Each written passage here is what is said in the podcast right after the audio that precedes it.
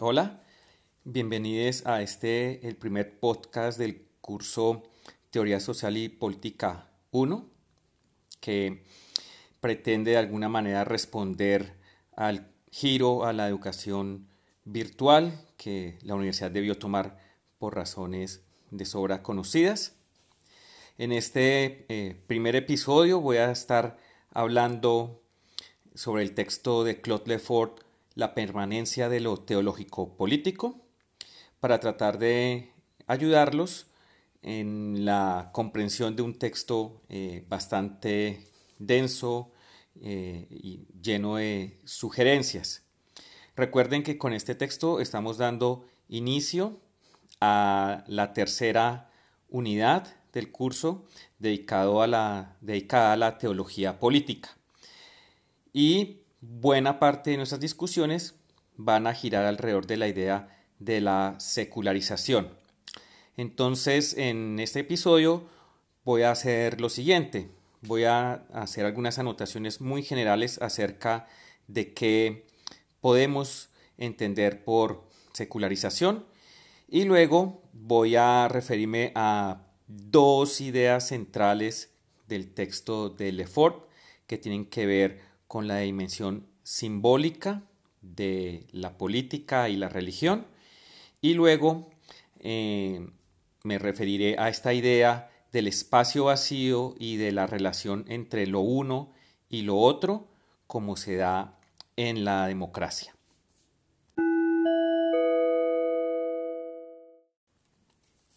Bien, secularización es un término muy complejo eh, hay una bibliografía extensísima a su alrededor desde las diferentes perspectivas de las distintas ciencias sociales, la filosofía, las humanidades, la literatura, el arte. Así que aquí no podré eh, dar cuenta de esta diversidad. Lo que haré es anotar, digamos, algunas de las acepciones más usadas del término. Entonces, para comenzar, quizá ustedes cuando oyen hablar de secularización o de laicización, pues piensan básicamente en la separación de iglesia y Estado. digamos que es correcto. Buena parte de la literatura que se refiere al concepto gira alrededor de esta separación, como con el surgimiento del mundo moderno, donde sea, sea que lo ubiquemos, como usted se da cuenta con Lefort, la Revolución Francesa es un punto importante para entender esta historia. Hay una, un abandono del esquema de poder propio de las monarquías y se da una separación. Entonces, esta separación consiste en que la figura del poder deja de ser la encarnación de un poder sobrenatural como lo explica también Lefort hacia el final en su lectura de Michelet. Y el poder político se separa del poder religioso. Entonces cada vez vamos a tener una mayor independencia de esos dos eh, poderes y cada vez en la mayoría de las democracias el poder religioso va a entrar en una cierta crisis y va a tener que justificarse para poder participar del de, eh, debate público. Estoy refiriéndome básicamente a lo que llamamos democracias occidentales, porque obviamente aquí hay muchas diferencias. El siguiente, eh, la siguiente acepción del concepto de secularización que es eh, usual y que va un poco de la mano del que acabo de mencionar, de la separación iglesia y Estado, es de la, si ustedes quieren, privatización de lo religioso.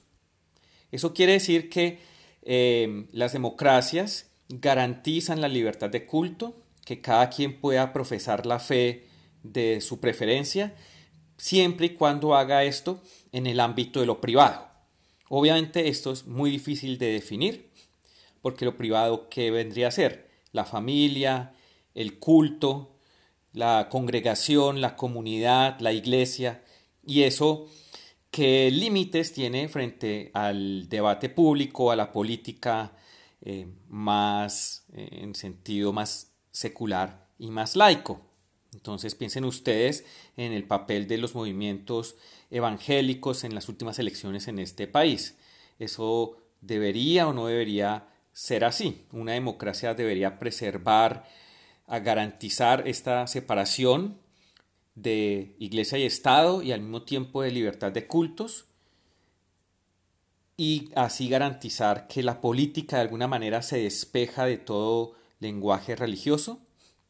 Eso, como ustedes ya se dieron cuenta con la lectura de Lefort, no es tan sencillo. Y para terminar con una tercera acepción también eh, relacionada con las dos anteriores, tiene que ver con la idea beberiana, según la cual el mundo, si ustedes quieren, se desmitifica. Es decir, que con el avance de la ciencia, de los saberes, si ustedes quieren, empíricos que obedecen al método científico, la religión vendría a perder capacidad de explicación, no tendría tanto poder para, digamos, moldear nuestra concepción del mundo y por lo tanto eh, el avance de la ciencia implicaría nuevamente un replegamiento de la religión y pues en las visiones un poco más radicales esta desmitificación, si ustedes quieren, lo que llevaría es a que eh, las personas terminen definitivamente abandonando eh, el lenguaje religioso porque la ciencia pasaría a reemplazarlo.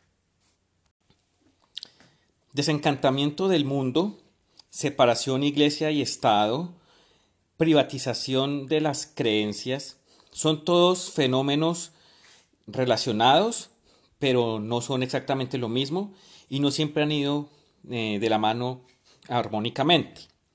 Sin embargo, los tres eh, son en buena parte eh, legado del sueño ilustrado, que de alguna manera imaginaba que el avance de la democracia y de la razón garantizaría que con el tiempo básicamente todo ordenamiento social y político tendería como hacia el mismo modelo, ¿no? En el cual nuevamente eh, la razón y la ley eh, serían de alguna manera los ejes alrededor de los cuales se conformaría el, el mundo político, el mundo social, sin necesidad de un recurso a una instancia, digamos, sobrenatural que le diese legitimidad.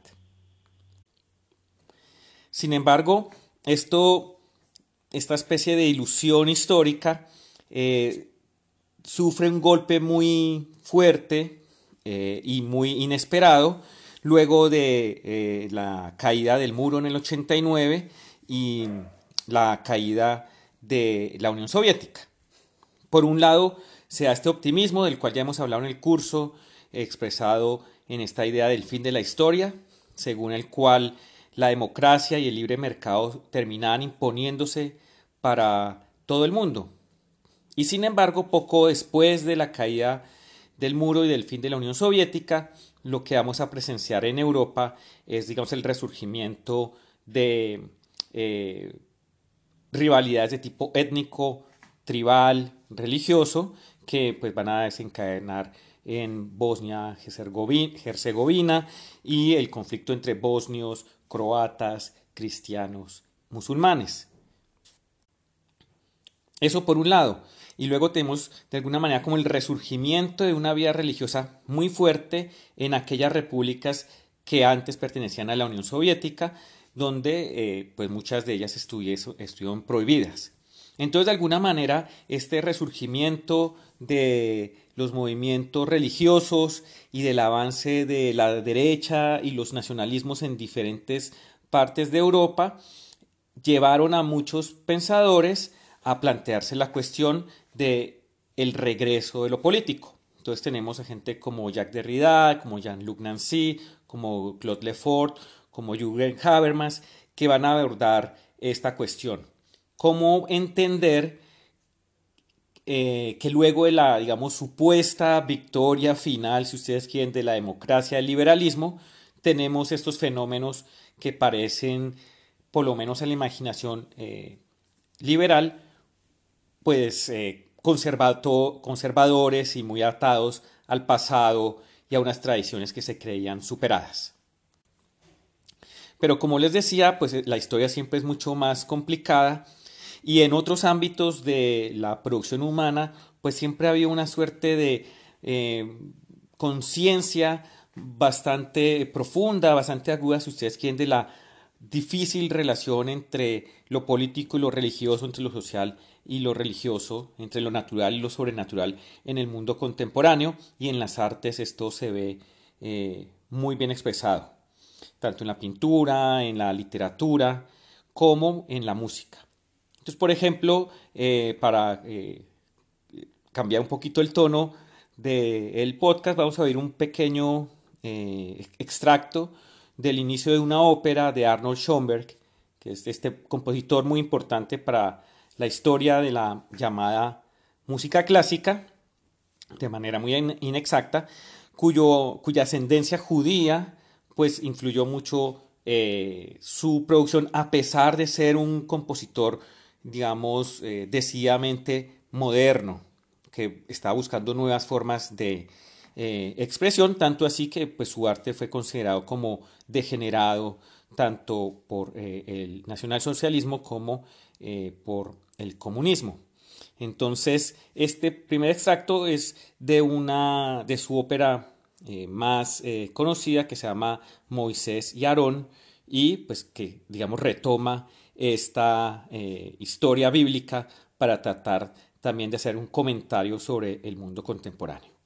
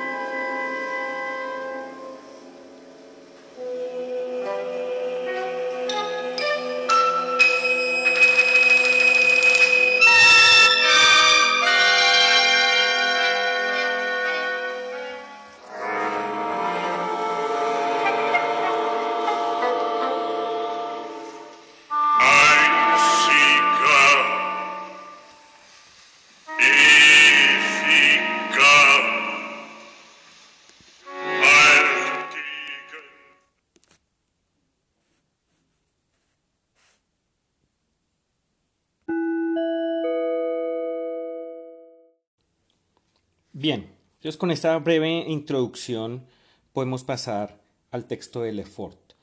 Eh, como decía en un principio, es un texto denso, lleno de sugerencias, de argumentos, y aquí no pretendo eh, resumirlos todos. Me voy a referir a algunos eh, aspectos que pienso que son de especial importancia para nuestras discusiones en lo que resta del semestre. Entonces, él comienza haciendo una distinción que me parece muy importante entre lo que podemos llamar ciencia política y filosofía política. Voy a simplificar aquí bastante porque la discusión es eh, otra vez larga y complicada como él la presenta, pero básicamente la ciencia política o la sociología política se ocupan de un campo de relaciones que dan por definido y por tanto lo que intentan entender es luego las relaciones que se dan dentro de ese espacio ya definido y entonces él diferencia básicamente tres formas de hacer eso, que es describir las relaciones en términos de poder, eh, seguramente muy en vena Foucaultiana, o en términos de lucha de clases y generación de modos de producción en una vena marxista, o eh, la relación de los diferentes estamentos, sus funciones y sus articulaciones en una vena un poco más cercana al funcionalismo de Talcott Parsons. Y de alguna manera, estos eh, pensadores trabajan lo político a partir de la distinción con lo que no es político, que sería lo estético, lo religioso, en este caso que nos interesa a nosotros, lo económico, etcétera. Entonces, aunque reconocen que obviamente hay relaciones entre estas esferas, de alguna manera tratan de estudiarlas de manera independiente. Hay una cierta partición del mundo que lleva a que haya también una partición de expertos, perdón, de saberes que se dedican cada uno a un campo particular de esa eh, realidad social. Así pues, entonces la ciencia política se eh, dedicaría al estudio de estas relaciones de poder, nuevamente entendidas ya sea en términos Foucaultianos, marxistas o funcionalistas. Pero lo que para el filósofo político es importante está en otra dimensión. De alguna manera, eh, estas tres formas de hacer ciencia política están dedicadas a precisamente la política, mientras que al filósofo político le interesaría más lo político, es decir, cómo se da la partición, cuál es el principio que divide el mundo en ciertas áreas que luego van a ser estudiadas por diferentes expertos. Nuevamente, para Lefort es muy importante eh, la eh, Revolución Francesa, la abolición de la monarquía, como ustedes vieron en la discusión extensa que hace de la historia de la revolución escrita por Michelet. Y luego eh, vendría el siglo XIX con el surgimiento de las ciencias sociales y su especialización, aunque eso no lo pone en esos términos, pero de alguna manera pienso que se está refiriendo a eso, cómo surge la sociología, surge la economía, surge la historia, y cada una de estas disciplinas tratan de delimitar su propio objeto de estudio. De hecho, la misma sociología es un caso particular, porque uno pensaría que los sociólogos como que entonces serían como la especie de sombrilla que abarcaría economía, política, cultura y etcétera, pero resulta que lo que tratan de hacer eh, autores, por ejemplo, como Durkheim, es tratar de diferenciar qué es lo específicamente social para poderse dedicar a ello. Entonces, de alguna manera, eh, el imaginario moderno y el imaginario contemporáneo parte de una partición del mundo que funciona de manera simbólica pero no explícita. Y lo que trata de hacer el filósofo político nuevamente es como desentrañar esa manera en que se parte el mundo y se divide en diferentes compartimientos de relaciones. Bueno, piensen que eso sigue siendo así, en buena medida. Cada uno de nosotros se ha dedicado eh, a una subespecialización de eh, la sociedad, ya sea que nos interese la religión, la cultura, el arte, eh, la política, la economía, etc. Y aunque de alguna manera reconocemos que hay relaciones entre economía y política, por decir cualquier cosa, de alguna manera el experto en economía solo sabe o sabe sobre todo sobre economía y poco sobre política y el político lo mismo, ¿cierto? Entonces, de alguna manera, como que nosotros ya partimos de ese imaginario. La ciencia política da por hecho esa partición, igual como lo hace la historia, lo hace la economía, lo hace la sociología. Pero lo que trata de preguntarse eh, Lefort es nuevamente es por la dimensión simbólica que parte el mundo en estas eh, especialidades. Entonces aquí llegamos a una de, los, de las eh, conceptos claves del texto, que es el de dar forma, ¿no? El traductor aquí dice shaping y staging, como yo pongo en escena unos objetos en un mundo al que le he dado forma. Y la idea es preguntarse cuál es la forma de ese mundo que permite nuevamente ciertas particiones.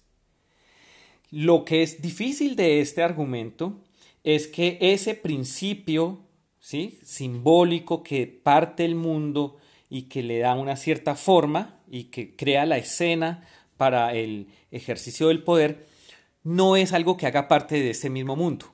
¿sí? Divide el mundo, pero él no hace parte de ese mundo. Entonces esto hace un poco difícil la argumentación y la comprensión de lo que está sucediendo en el texto de Lefort. ¿no? La diferencia entre por ejemplo, lo religioso y lo político, no hace parte del mundo de lo religioso y lo político tal y como lo entendemos nosotros. Hace parte de otra dimensión, que sería nuevamente la dimensión simbólica.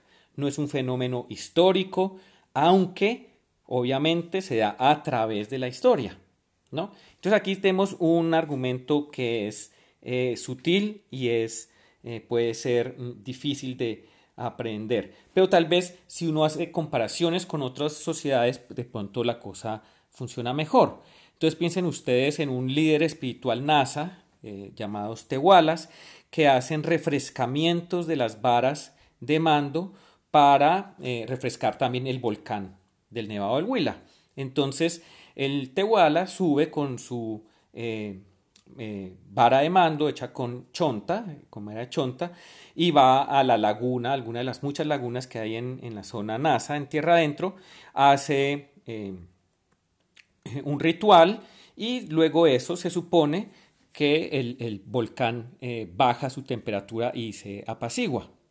Bien, esto es que es una práctica religiosa, es política, es cultural, como diríamos en el peor de los casos, eso hace parte de las costumbres de estos indígenas, o es difícil establecer esta distinción, porque al subir el tehuala, al hacer este, este eh, ritual, pues también está de alguna manera reafirmando ciertas formas de autoridad, ciertas formas de poder, pero también reconociendo el lugar, por ejemplo, de las fuerzas no humanas en el ordenamiento del mundo.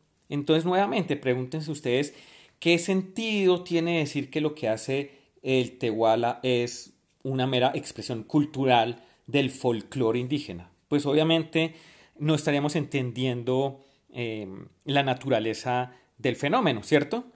Pero tampoco es una cosa meramente política en el sentido occidental del término. Es religioso, pues es también difícil de em, catalogar en ese, eh, bajo ese rótulo, porque cuando nosotros pensamos en religión tendemos a eh, equipararlo con las religiones del libro, básicamente eh, judío-cristianismo y el islam. Entonces, estas otras em, manifestaciones parecerían ser parte nuevamente de la eh, sabiduría indígena o del New Age o cualquiera de esas otras cosas que serían como pseudo religiosas, pero no consideraríamos del todo religión. De hecho, pues ahí está toda esta historia de la persecución a la idolatría y las supersticiones por parte de los misioneros eh, que llegaron hace un poco más de cinco siglos. Entonces aquí me parece que ustedes se pueden dar una idea, que el mundo NASA está partido de una forma distinta a como está partido el mundo occidental. Entonces creo que con eso queda un poco más claro por qué al filósofo político le interesa un marco de análisis mucho más amplio que al del politólogo. Lo que está aquí en juego no es tanto nuevamente cuál es digamos, la lógica detrás de las relaciones de poder, entendidas como ya eh, dijimos de tres maneras posibles, sino lo que está en juego son las condiciones de inteligibilidad, como lo hice él en la página 153, y de tal modo lo que nos interesa, le interesaría a la pregunta por lo político es la pregunta por el ser como tal, es decir, cuáles son las formas de ser primordiales, básicas, fundamentales, si ustedes quieren, que le dan orden al mundo, que condicionan nuestra manera de habitar el mundo, de relacionarnos con los otros. Y eso nos ayudará a entender por qué el poder es ejercido de un modo o de otro. Entonces, mientras eh, el experto en política, el politólogo, la ciencia política y también la sociología política, eh, de alguna manera se limita a tratar de entender unos hechos ya dados para ellos. La, la pregunta por lo político trata de entender esos fenómenos, esos hechos, esos datos, cómo llegan a ser. ¿sí? Es una pregunta, digamos, más fundamental. Y en esa medida, lo que eh, Lefort eh, trata de hacer en este texto es mostrar cómo esa, eh, dar, ese darle forma al mundo depende en buena medida de una dimensión que él llama religiosa. Esto quiere decir que aunque debemos reconocer que desde el siglo XIX históricamente sí se ha dado una separación de lo religioso frente a lo político, nuevamente eh, los refiero a la discusión que él hace alrededor de Michelet y su análisis del fin de la monarquía eh, gracias a la revolución, a pesar nuevamente de que eso realmente ha sucedido, que hay una un distanciamiento entre religión y política, de todas maneras lo político solo puede funcionar a través de lo simbólico. Es decir, que de alguna manera eh, el ejercicio del poder debe encontrar una cierta manera, digamos, de legitimación que le dé eh, orden y le dé sentido a cómo el, el, poder es ejercido y por qué debe ser ejercido de una manera y no de otra. Entonces, por eso él va a afirmar que tanto lo político como lo religioso gobiernan el acceso al mundo. Nuevamente, porque no se trata únicamente de entender relaciones de poder y de quién manda a quién, sino cómo es ese mundo en el cual esas formas de gobierno particulares son posibles. Bueno, entonces creo que esto es muy importante, esta diferencia que él hace entre eh, ciencia política y filosofía política. No se trata de decir que una es eh, más importante que la otra, sino que las preguntas que se hacen son distintas. Y lo que va a decir en últimas alrededor de esto, que también es un argumento más complejo, es que lo que el pensamiento filosófico político descubre es que la religión de alguna manera dramatiza ¿sí? las relaciones que los seres humanos han establecido con algo que está más allá del tiempo empírico y del espacio, digamos, fáctico en el cual nos eh, desenvolvemos. Entonces, de alguna manera, aquí llegamos al otro eh, argumento que yo quiero, eh, al que le quiero dedicar un momento, que es esta idea de papel que juega el uno y el otro en la configuración de la, digamos, de la escena de lo político y cómo eso se va a ver alterado en las democracias.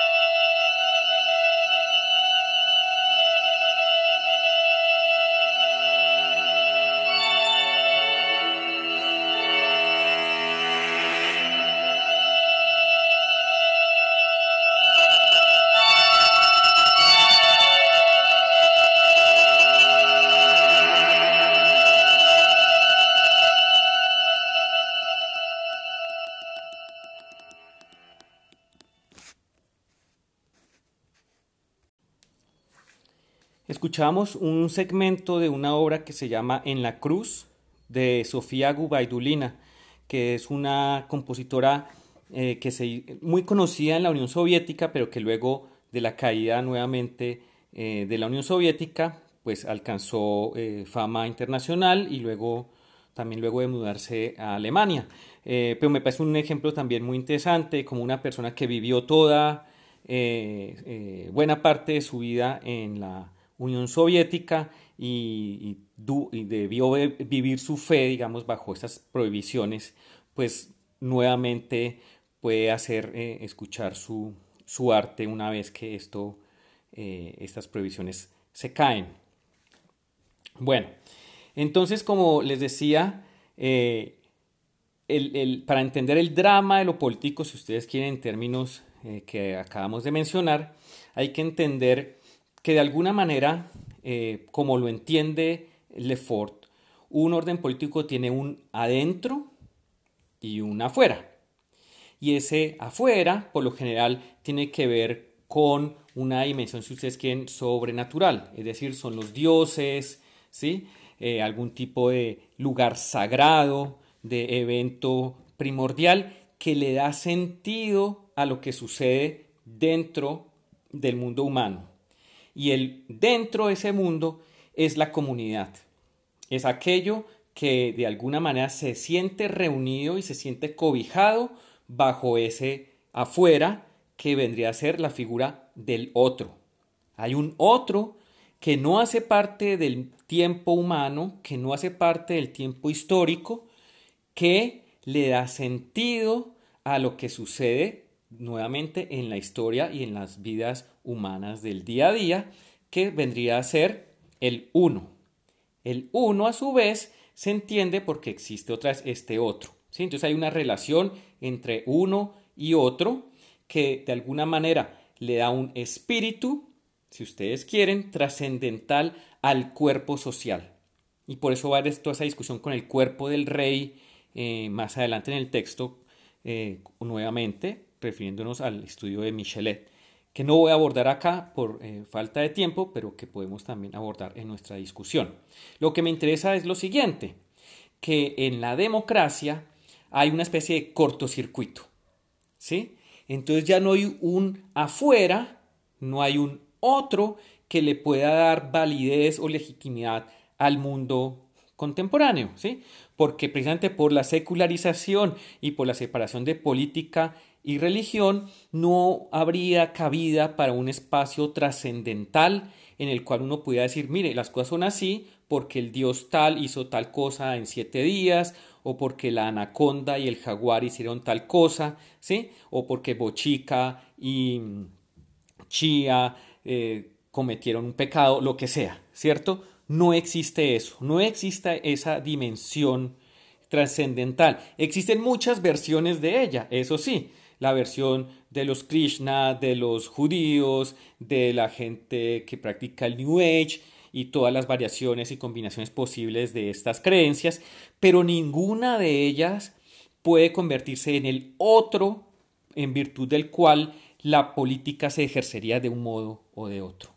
Y eso también quiere decir que entonces el uno, la comunidad, se vuelve también imposible, como diría alguien como eh, Maurice Blanchot. Y es que no existe tampoco una especie de unidad que nos haga a todos reconocernos como parte de algo. Existen versiones, obviamente, la patria, la nación, la familia, pero no existiría algo así como somos la gente de, ¿no? Somos la gente de tal tótem, somos la gente de la montaña, somos la gente del río. No existe algo así, porque la democracia de alguna manera hace un cortocircuito con ese momento trascendental que le daría legitimidad y sentido a la política. Entonces, ¿qué sucede? Que lo que encontramos, dice eh, Lefort, es un espacio vacío. ¿sí? Y ese espacio vacío es imposible de llenar, porque cada vez que lo llenemos, pues nos, arriesgamos a caer en una teocracia, en el fascismo, en un totalitarismo que pretende darle un sentido último al mundo, eh, pues digamos, a la realidad mundana. Bueno, entonces vean eh, lo interesante y lo particular que tiene la democracia. La democracia también de alguna manera tiene un, un momento trascendental, pero ese momento trascendental está vacío. No encontramos al rey, no encontramos a un dios, no encontramos a un espíritu eh, genitor, no, encontramos a una naturaleza o a un, o a un momento histórico o mítico que le dé eh, origen y razón de ser y coherencia a lo que sucede, ¿no? Entonces por eso es muy interesante eh, cuando él está estudiando a Michelet cómo Michelet termina diciendo dos cosas aparentemente distintas, que por un lado la historia es resurrección y por otro lado la historia es tiempo. Si la historia es resurrección, eso implica obviamente un cierto eh, momento trascendental en el cual de alguna manera podemos salvar ciertas vidas a través, por ejemplo, de una revolución. ¿sí? Y entonces aquello que, digamos, estaba mal, estaba en desarreglo, estaba digamos, eh, en conflicto puede ser redimido a través de algún evento histórico, como por ejemplo deponer al rey o eh, hacer la revolución. Pero por otro lado, él dice que, también la historia es tiempo, es decir, es simplemente la sumatoria de cosas que pasan. Y esas cosas que pasan no tienen un sentido más allá del sentido histórico, más allá de que esta cosa pasó y produjo esta otra y luego esta otra y esta otra. ¿sí? que sea algo así, una especie de visión meramente inmanente, como que las cosas se explican por sí mismas. Pero nuevamente, para Lefort eso no es posible porque caeríamos en una suerte de positivismo y caeríamos en la ilusión del realismo, de que las cosas son simplemente como se nos presentan, y no es así. Las cosas se nos presentan como se nos presentan nuevamente porque hay una partición del mundo fundamental que les da forma. Pero en la democracia esa partición no la hace Dios, no la hace un espíritu, no la hace un momento, digamos, mitológico, sino simplemente la hace, es el ejercicio constante de la deliberación, de las instituciones, de la discusión política. Y por tanto, la democracia nunca se cierra. ¿sí? Y por eso, nuevamente, como les decía eh, hace un rato, eh, Blanchot habla de la, comunidad imposible y eh, Nancy habla de la comunidad interrumpida, por ejemplo. ¿sí? No es que no sea posible las asociaciones entre seres humanos, lo que ya no es tan fácil de pensar es que esas asociaciones dependan o se expliquen por un factor trascendental que les dé sentido.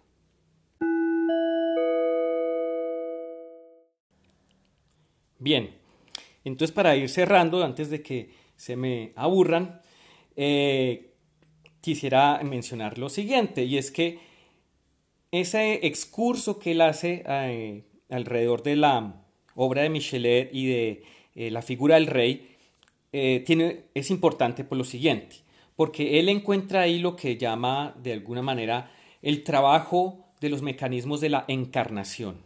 Es decir, el rey, y ahí por eso él cita el, famoso estudio de Kantorovich de los dos cuerpos del rey, el rey por un lado es esta persona mortal, como cualquiera de nosotros, pero también tiene una parte de cuerpo divino, porque es la encarnación del principio divino, nuevamente trascendental, sagrado, como lo quieran llamar, que le da sentido y legitimidad a su poder. Y entonces todo ese excurso que él hace ahí es tratando de entender cómo funciona esta eh, ambivalencia muy fuerte y muy difícil de manejar para el rey y para sus súbditos que tiene que ver con esto, con que el, el, rey tiene dos cuerpos, ¿no? Y por lo tanto la sociedad también tiene dos cuerpos, una especie como de cuerpo místico, que sería el otro que le da sentido al cuerpo social, al cuerpo mundano, que es el uno. ¿Qué sucede? Que obviamente luego de la, eh, el ascenso, si ustedes quieren, la instauración de la democracia y el avance pues, del mundo occidental, en especial desde el siglo XIX, eh, esos mecanismos de encarnación son cada vez más difíciles de encontrar. Y donde son encontrados tienden a ser vistos con mucha sospecha, porque entonces vendrían a ser como fenómenos como el caudillismo o los cultos, donde hay una personalidad muy fuerte que de alguna manera encarnaría ese otro trascendental.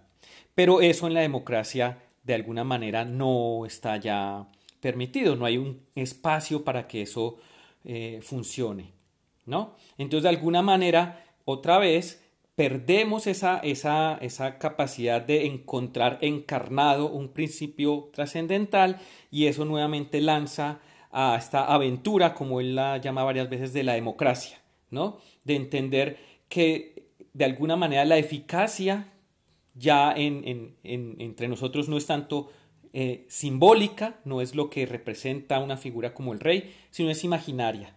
Y eso quiere decir que tenemos que estar todo el tiempo creando nuevos imaginarios, nuevas eh, representaciones, si ustedes quieren, que nos aglutinen y que nos hagan funcionar como un grupo, pero siempre sabiendo que eso es provisional, que, que no tiene un fundamento último y que todo es contingente e histórico.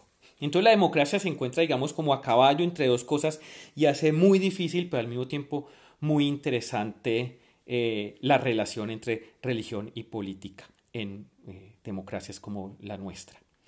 Y con eso quiero terminar un poco explicando por qué estamos ahora hablando de este tipo de cuestiones luego de haber pasado por eh, las que discutimos en las primeras dos unidades. Y tiene que ver con esto, con una cierta sospecha de varios eh, analistas del tema que muestran cómo el liberalismo no es tan secular como le gustaría pensar. ¿sí? Y que cuando el, el liberalismo tiene que abordar temas como de vida y muerte, como los que discutimos en nuestra anterior unidad, por lo general se reactiva lo que, digamos, Derrida llama el archivo o el legado judeocristiano. Entonces, cuando tenemos que discutir sobre el aborto, sobre la eutanasia, sobre la guerra justa, por lo general el marco de discusión no es tan liberal, tan secular, sino que se filtran, si ustedes quieren, motivos de tipo religioso. Por eso algunas personas han hablado de eh, criptocristianismo, por ejemplo, para referirse a la democracia. De alguna manera hay un marco otra vez que le da forma a las democracias contemporáneas que es de cuño religioso, que es de cuño judeocristiano. Entonces, en esa medida, lo que vamos a discutir en nuestras próximas unidades y cuando discutamos también el texto que tenemos asignado para mañana, pues vamos a girar alrededor de este tipo de discusiones. Cómo, de alguna manera, lo, lo religioso sigue activo en diferentes escenarios, a través de diferentes actores, a través de diferentes lógicas y diferentes eh, políticas, tanto locales como globales. Bueno, por último, piensen ustedes ahora con lo que nos está pasando con la pandemia, cómo muchas personas han reaccionado para tratar de encontrarle un sentido a lo que está sucediendo y muchas veces sentido nuevamente es de tipo trascendental hay una especie de castigo que estamos sufriendo por los daños que le hemos hecho al planeta, o es una prueba que Dios nos está imponiendo, o Dios está salvando ciertas vidas para sacrificar otras, etcétera, etcétera, etcétera.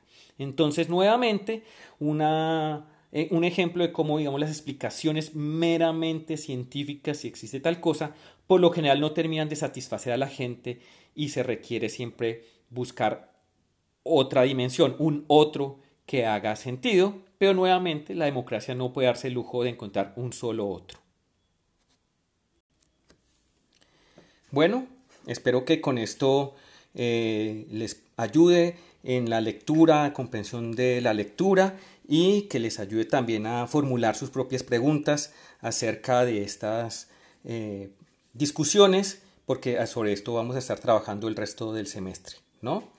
lo, teológico político, no únicamente como por un lado la religión y por otro lado la política, sino entender desde el punto de vista del Lefort que la forma que le da eh, eh, su apariencia al mundo y que le da acceso al mundo contemporáneo es teológico y política. Ya volveremos sobre esto, espero, para aclararlo mejor.